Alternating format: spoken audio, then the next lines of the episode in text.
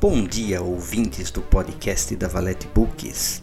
Hoje trazemos aos nossos leitores o caderno Contos de um Futuro Distante. Três autores publicaram em nosso blog hoje: Alessandra Vale, Ricardo Reis e eu, Luiz Primati. Esse é o caderno de número 17, publicado em 7 de junho de 2022. Alessandra Vale conta um pouco sobre uma mãe que desapareceu em uma viagem para Paris. Ricardo Reis fala de Dona Josefa. E eu trago mais uma parte do conto A Emparedada da Rua Nova, que foi baseado num fato ocorrido em Recife. Então prepare-se para mais uma experiência. Os três autores narrarão seus contos para que você possa curti-los enquanto cozinha, trabalha, no ônibus, metrô ou mesmo na caminhada matinal. Espero que nosso podcast atenda às suas expectativas. Vamos lá? Tão perto, mas distante. Um conto de Alessandra Vale. Fazer mudanças envolve muito preparo físico e emocional. Em se tratando de mudança de endereço residencial, o desgaste pode ser ainda maior, pois mudar a rotina, conhecer novos vizinhos e se enturmar são tarefas difíceis. Naquela semana, estávamos de mudança, em muitos aspectos. A sede da Delegacia de Desaparecidos iria mudar de endereço. Uma nova equipe de policiais iria trabalhar conosco e todos precisavam ser orientados quanto à rotina diferenciada e ao atendimento especializado a familiares de pessoas desaparecidas. Em meio a objetos e caixas, precisávamos continuar a fazer registros policiais, pois familiares angustiados aportavam. Foi o caso de uma mulher que estava à procura da mãe que morava no mesmo quintal mas em casas distintas. A moça disse não saber ao certo o dia do desaparecimento de sua genitora, pois me confessou que, apesar de morarem tão perto, estavam distantes emocionalmente uma da outra. A comunicante disse que tinha rotina de trabalho intensa e costumava emendar dois plantões seguidos, pois era enfermeira em mais de um hospital. Disse ainda que sabia que a mãe havia se aposentado recentemente e por isso pouco ou nada sabia sobre a nova rotina dela. Muitas perguntas sobre a desaparecida ficaram sem resposta e aparentemente a filha parecia ser displicente ou insensível, mas não podemos nos distanciar do sentimento que a levou até a delegacia. Este deve ser respeitado e a dor de um familiar pela ausência de seu ente querido não se mede nem se questiona. A nós, policiais, cabe cumprir o dever e buscar o paradeiro da pessoa desaparecida. Ao perguntarmos sobre vizinhos ou amigos mais próximos de sua mãe, a comunicante do desaparecimento se recordou de uma vizinha que costumava passar o dia na varanda de sua residência e, por isso, conhecia bem a rotina de todos na rua. Foi então que procuramos conversar com a vizinha e dela extrair informações sobre a desaparecida. A vizinha, sempre atenta, nos trouxe a informação de que precisávamos para iniciar as buscas àquela mãe desaparecida. Há três dias a vi saindo de casa levando uma mala grande e fiquei curiosa. Por isso a perguntei para onde estava indo, mas ela se limitou a responder que iria aproveitar a aposentadoria. Eu deveria ter ficado feliz, afinal, é uma vizinha que estimo. Mas na verdade fiquei triste, pois ela não me contou qual era seu destino. Acho que ela não confia em mim, senhora policial. A partir de então, as diligências policiais foram em busca de informações nos aeroportos e rodoviárias da cidade do Rio de Janeiro, em nome da desaparecida. Para nossa surpresa, a desaparecida teve destino internacional, pois a resposta da Polícia Federal nos informou que ela teve embarque há três dias do Aeroporto Internacional do Galeão com destino a Portugal, mais precisamente ao aeroporto da cidade do Porto. A filha comunicante ficou alegre com a notícia e nos contou que o sonho de sua mãe sempre foi conhecer Portugal e poder morar lá quando se aposentasse. Ela merece ser feliz e quem sabe agora, distante, não ficaremos mais próximas, desabafou a filha, referindo-se ao pouco contato e relacionamento que mantinha com a mãe. Nos dias seguintes, a mudança de endereço da desaparecidos ocorreu e foi bastante cansativa. Agora, funcionando em outro bairro, precisaremos nos adaptar à rotina e ao funcionamento do local, além de conhecer e nos bem relacionar com a vizinhança. A Emparedada da Rua Nova. Conto por Luiz Primati. Capítulo 5 Vozes do Além. Naquela noite, Mateus se propôs a contar tudo o que acontecera em todos aqueles meses. Sugeriu de irem ao cais do porto comemorarem a sua volta. Mateus, não me leve a mal, mas hoje gostaria de ficar aqui na minha casa. Sabe que lá no cais não conseguiremos conversar. Arriscamos encontrarmos muitas pessoas que virão falar comigo e perguntarão sobre Isabela e Sabrina. Ainda não estou preparado para eles. Relaxa, homem. Entendo-te. Vamos tomar uma cerveja aqui mesmo. Eu preparo algo para comermos. Obrigado, Mateus. Enquanto cozinha, vou tomar um banho. Estou fedendo. Riu. Está mesmo, seu porco. Riram. Mateus foi para a cozinha, Pedro Paulo para o banho. Os próximos dias seriam cheios de perguntas dos amigos e frequentadores do mercado. Iriam querer saber sobre Isabela e Sabrina, e Pedro Paulo não gostaria de falar sobre o assunto, aliás, nem de pensar sobre isso. Se demorou embaixo do chuveiro, não queria sair dali. Sentia estar lavando de seu corpo todos os pecados e até os podia vê-los sendo sugado pelo ralo do banheiro. Era muito reconfortante, muito diferente dos banhos em Paris, onde sempre eram rápidos e sem graça. Pedro Paulo nem se deu conta do tempo que estava sob as águas quando ouviu uma voz chamar. Pedro Paulo, venha! falou alguém ao longe.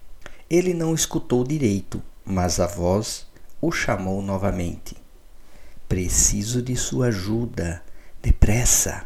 sussurrou a voz. Era uma voz feminina. Parecia ser de Isabela. Imediatamente desligou o chuveiro e ficou atento. A voz não falou mais. Poderia ser imaginação de sua cabeça. Até que enfim você saiu do banho. Quase chamei o corpo de bombeiros para resgatá-lo, falou Mateus. Desculpe, meu amigo, precisava desse momento. Pedro Paulo terminou de enxugar os cabelos com uma toalha de rosto. Demorei muito? Penso que uma meia hora, mas relaxa. Deu tempo de eu terminar o nosso jantar. Se importa se nós comermos aqui na sala? Sinto-me mais à vontade. Claro que não. A casa é sua. Minha não. Sua, Pedro mas gostaria que fosse sua também. Continue a morar aqui comigo. Preciso de apoio nesse momento. Está bem, posso ficar por mais uns dias até você se acostumar novamente. Mateus preparou uma carne de sol por ser uma comida rápida de se fazer. Os dois se sentaram para comerem e conversarem. Mateus ofereceu uma cachaça. Pedro Paulo preferiu uma cerveja. Após comerem até não mais aguentarem, Pedro Paulo foi o primeiro a falar. Mateus, preciso lhe falar sobre os pesadelos que ando tendo. O amigo ficou apreensivo. Não consigo tirar Isabela e Sabrina da cabeça, e pensar sobre o que lhes aconteceu está me deixando maluco. As cenas ficam martelando na minha cabeça todas as noites não sei se fizemos a coisa certa. Ei, homem, não é hora de arrependimentos. Você fez o que achava correto. Mateus tentou consolá-lo. Eu tenho dúvidas se o que fiz foi ou não correto. Precisava confessar para um padre, disse Pedro Paulo em tom de desespero. Um padre? Não temos um nessa cidade que seja confiável. Pode falar comigo sempre que precisar, mas não conte a mais ninguém. Você sabe que não deve. Está bem, me desculpe. Às vezes tenho essas recaídas. Por isso preciso de você aqui. Agora no banho, pensei ter ouvido Isabela me chamando. Isabela? Impossível. Já vi que precisa realmente de mim. Eu vou ficar. Fique tranquilo. Mas mudando de assunto, me conte sobre Paris. Como são as francesas? Fogosas? O resto da noite conversaram sobre sua viagem pela Europa. Mateus colocou Pedro Paulo a par de tudo.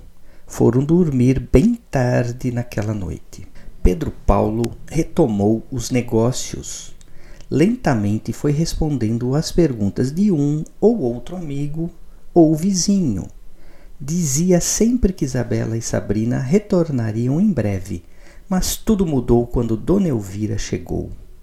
Olá, boa tarde. Gostaria de falar com o proprietário da casa acima do mercado. O senhor sabe quem é? Disse uma senhora que aparentava seus sessenta e poucos anos, diretamente para Pedro Paulo. Olá, senhora. Posso saber seu nome?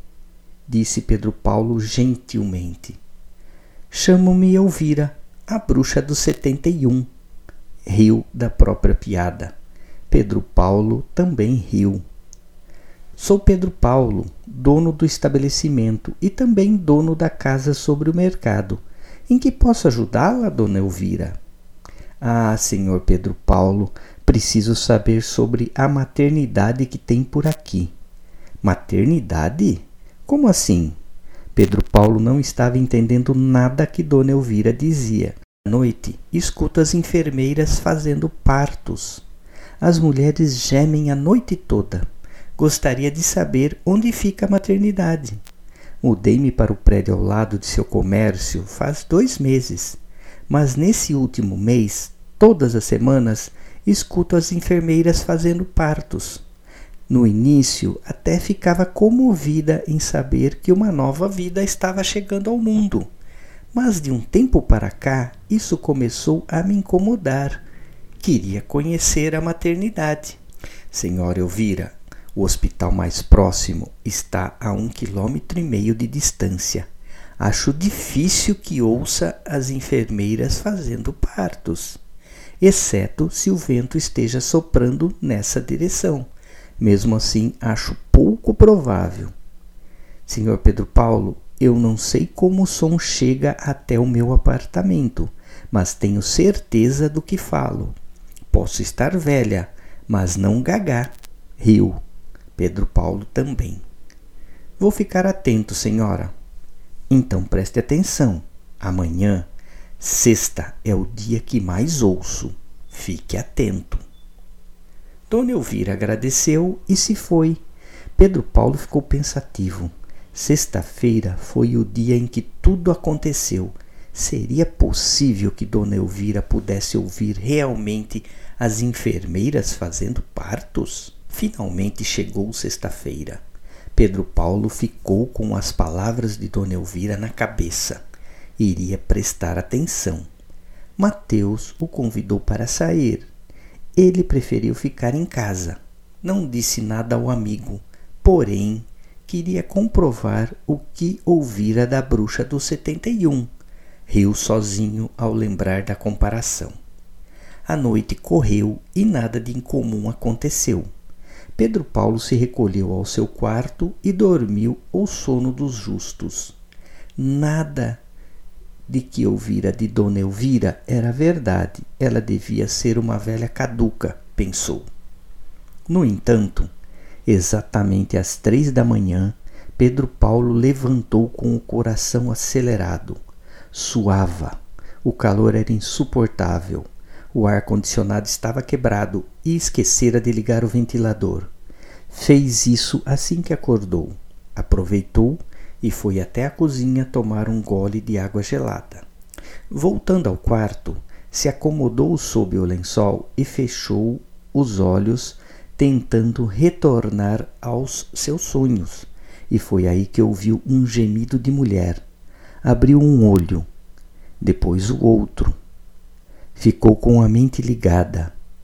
Nada aconteceu. Voltou a fechar os olhos. Novamente o gemido de mulher. Logo em seguida, podia ouvir uma voz feminina dizendo: Força! Você consegue! Expulse essa criança de dentro de você! Força! Pedro Paulo saltou da cama assustado. Era a voz de Isabela. Os gemidos pareciam ser de Sabrina. Ficou em pânico, sem saber o que fazer. Correu até o quarto de Mateus. Acorde, meu amigo, acorde. Pedro Paulo chacoalhava Mateus, que dormia num sono profundo. Após alguns chacoalhões, Mateus despertou sem saber o que acontecia. Isso é um sonho? Diga que não é real. A cabeça de Mateus ainda girava. Tomara todas naquela noite e o efeito do álcool, misturado com o sono, o faziam delirar. Acorde, homem de Deus, você precisa me ajudar, gritava Pedro Paulo. As vozes de Isabela e gemidos de Sabrina ainda ecoavam pelos corredores. Pedro Paulo, não sabendo mais o que fazer, jogou um copo d'água no rosto de Mateus, que imediatamente despertou. O que foi? O que, que aconteceu? Quer me afogar, Pedro? Tá maluco? Mateus despertou muito aborrecido com a água no rosto. Desculpe, Mateus, mas você precisa me ajudar. Elas vieram se vingar de mim, dizia Pedro Paulo apavorado. Quem quer vingar-se de você? O que está falando? Isabela e Sabrina, elas estão aqui. Pedro Paulo falava e andava nervosamente de um lado para o outro. Calma, homem. Deve ser um pesadelo. Tem que se acalmar. Mateus tentava consolar o amigo. É um pesadelo, sim, mas é real. Elas estão aqui. Aqui onde, meu amigo? Está delirando? Pedro Paulo abraçou o amigo e chorou copiosamente. Mateus, a princípio, não soube como agir e gradualmente abraçou o amigo de volta, o consolando. Acalme-se, tudo vai dar certo. Lentamente Pedro Paulo foi se controlando e parou de chorar. Mateus o convenceu de que era apenas um pesadelo, mas de repente as vozes voltaram com tudo. Força, Sabrina, você vai conseguir, dizia a voz de Isabela. Pedro Paulo saltou assustado novamente. Mateus teve todos os pelos de seu corpo arrepiados. Sabia que não era um pesadelo, era real. Está vendo, Mateus? Elas estão aqui. Vamos manter a calma. Vamos rezar que tudo vai passar. Pedro Paulo nem contestou e engatou um Pai Nosso sem perder tempo. Ao final da oração, tudo estava em silêncio. Ficou à espreita para ver se as vozes voltavam e nada mais aconteceu. Está vendo, Pedro? Está tudo normal agora. Nada vai te atingir, disse Mateus em tom apaziguador. Mateus, fizemos tudo errado. Elas estão aqui para se vingar. Temos que procurar a polícia. Endoidou de vez? Quer passar o resto de sua vida atrás das grades? Pediu que eu o ajudasse, e assim o fiz, mas não combinei de ser preso por você. Se quer acabar com sua vida, vá em frente, mas não me envolva. Me desculpe, Mateus, a culpa me corrói. Sei que não estou pensando direito, mas tem que me ajudar. Amanhã pensaremos em algo. Agora durma. Mateus acordou porque o trabalho o chamava. Estava sem vontade. A cabeça pesava. Dentro dela parecia ter uma bateria de escola de samba. Abria um olho e doía todo o outro lado do rosto. Abria o outro e doía a parte de cima da cabeça. Se abria os dois, parecia que um desenho animado descia uma porretada em sua caixola. Melhor voltar para a cama. Não conseguiria trabalhar. Depois de mais quinze minutos de cochilo, resolveu caminhar até a cozinha, com o olho semiaberto e engolir uma aspirina. Tomou bastante água e voltou para a cama. Depois de mais meia hora de cochilo, acordou e se levantou. A dor de cabeça havia melhorado. Precisava ir para a obra. Sabia que seus funcionários precisavam de alguém que os vigiasse. Mateus tomou um café para ajudar na dor de cabeça. Saiu apressado e antes deu uma olhada no quarto de Pedro Paulo. Ele dormia pesado. Nem acordou o amigo. Tinha um gerente cuidando do mercado. Foi embora tranquilo. Quando os ponteiros do relógio sofregamente passaram das nove horas, Herculano entrou. Queria saber de Pedro Paulo. Marco, o gerente, informou que ele não havia descido. Herculano mandou que o chamasse. Timidamente, Marco subiu até o quarto de Pedro Paulo e o chamou várias vezes. Era em tom baixo, de respeito. Pedro Paulo estava até roncando e nem ouvia os chamados de Marco. Ele desceu até o mercado e encarregou Jéssica dessa tarefa disse ser urgente e deveria acordar o senhor Pedro Paulo. Ela, contrariada, foi. Senhor Pedro.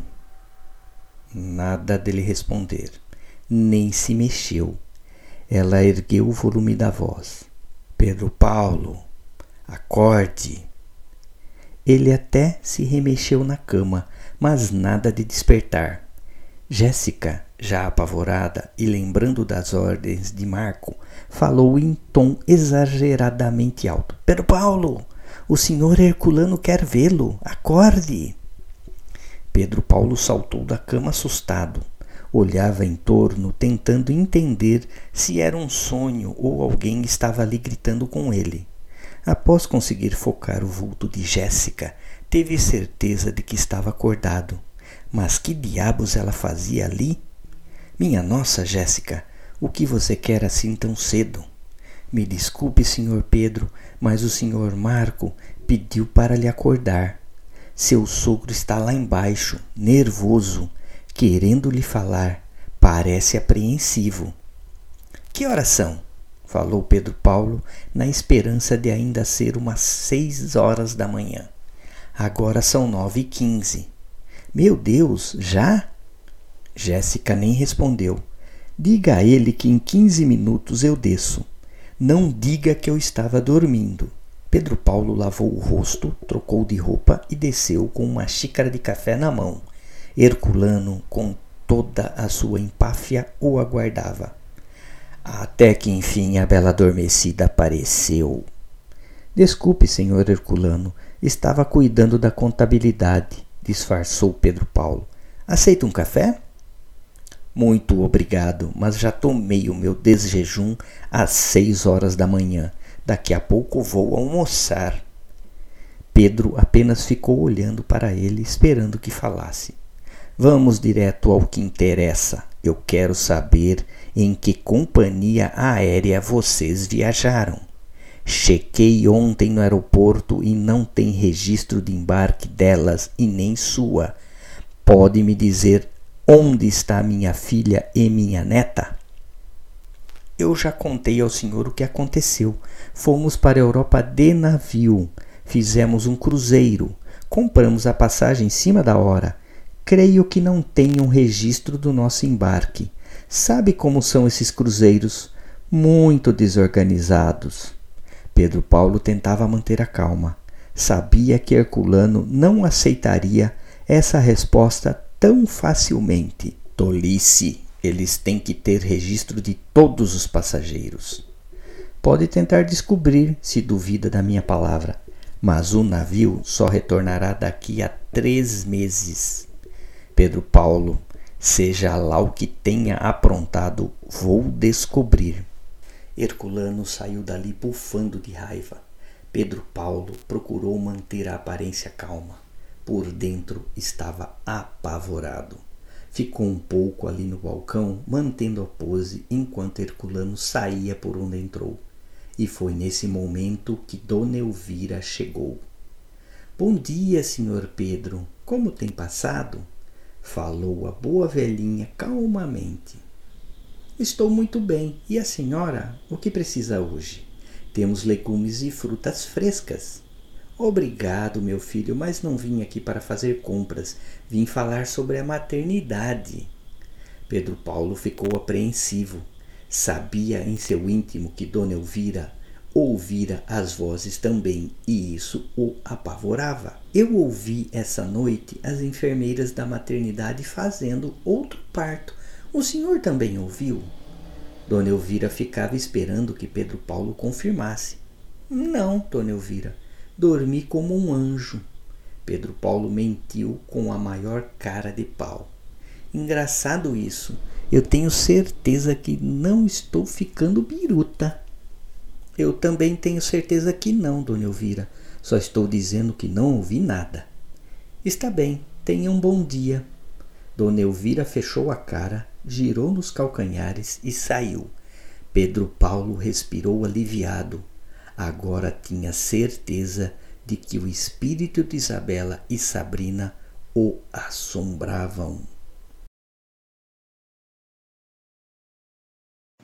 Quem é o pai dos filhos da dona Josefa? Em primeiro lugar, foi-nos dito que Josefa queria ser livre, e a liberdade tem um preço alto. Só é feliz quem paga esse preço. Josefa levava um montão de gente em seu barraco e os tratava como reis e rainhas. O que Josefa fazia era nobre. Embebia-nos com um café cheiroso e jogávamos conversa fora até a lua dobrar o céu, sentados na calçada. Josefa era empregada doméstica e tinha um filho, Rubinho. Todos na vizinhança gostavam de ajudar a pobre mulher. Era um pacote de arroz, um quilo de açúcar, enfim. Em contrapartida, todos se achavam no direito de se intrometer na vida da coitada. Deus que me livre, ninguém tem nada a ver com minha vida, dizia. De fato, ninguém sabia duas coisas sobre Josefa. A primeira era onde e com quem ela trabalhava. Era um segredo de Estado. E a segunda, e mais curiosa de todas, recaía sobre a paternidade de seu filho, Obinho. Quem poderia ser o pai daquele menino? Josefa nunca foi vista sozinha com alguém e seu tempo era extremamente limitado entre a sua casa e o seu trabalho. Nós fazemos o que fazemos por agir como nós próprios, ela dizia, sem que ninguém entendesse. Com todos nós buscando assunto para ter do que falar, construir um mistério sobre a identidade do pai de Rubinho foi muito fácil. E sempre que Josefa virava as costas, o assunto imperava. Aposto que tem a ver com seu patrão. Nada justifica ela não dizer onde trabalha. O patrão deve ser o pai do menino. Eu acho que deve ser do Ivan. Ele quer traçar todo mundo, não perdoa ninguém. Se fosse do Ivan, seria narigudo, igual ao Cyrano de Bergerac. Desencana. Não tenho nada com isso, se defendeu Ivan. Um dia eu a vi conversando com seu expedito. Ali tem alguma coisa. Mas ele é casado. Ué, e qual o problema? Deve ser do dono do imóvel. Ele vai no barraco dela todo mês e seu aluguel é uma micharia muito menor que o aluguel dos outros. Nada disso. Ele aparece somente para cobrar o aluguel, retrucaram. Ele só pensa em dinheiro. Se tivesse um filho com ela, ao invés de receber o aluguel, teria que pagar pensão. Esquece. A herança genética de Rubinho foi vasculhada de fio a pavio em busca de indícios biológicos do seu verdadeiro pai. A cabeça dele é grandinha, você não acha? O que tem a ver o tamanho da cabeça? Sei lá, pode ser uma pista. Ele pode ser filho do japonês. Eu? assustou-se o japonês. E os olhos puxados? É, ele não tem olhos puxados. É mesmo. Descarta o japonês. A especulação aumentou para os tomadores de conta da vida dos outros. Homens e mulheres faziam apostas. Ao longo dos dias, uma grande rede de pessoas se formou em torno do assunto. Suspeitos floresceram por todos os lados. Pode ser um entregador de gás. Não, ele é muito rápido. E daí? E daí que não dá tempo de trocar o gás e fazer um filho com tanta rapidez. Não funciona assim. Pode ser um mascate. Aquele cara é um chavequeiro de marca maior. Mulher é despesa. Aquele libanês não quer saber de despesa. Mulher para ele tem que ser um grande negócio. Verdade, concordaram os outros. Os investigadores da vida de Josefa vasculharam muitas janelas em busca de pistas. O discurso gratuito e duradouro de que precisavam descobrir quem era o pai da criança servia também como um lembrete para o resto dos homens de que jogar limpo com as mulheres era uma tarefa importante naquele bairro. Que negócio é esse de engravidar uma mulher e sumir do mapa? Segundo os vizinhos, o pai encontrava-se nessa posição porque nunca deu custódia de seu filho. Era preciso encontrar o vagabundo e deixá-lo a par de suas responsabilidades. Onde já se viu? A coitada trabalha o dia inteiro para sustentar o filho. Mas eis que uma reviravolta tomou conta do caso. Quando Josefa apareceu grávida do segundo filho. Mas, Josefa, cadê o pai dessa criança? Não interessa, você não tem nada a ver com isso, respondeu furiosa.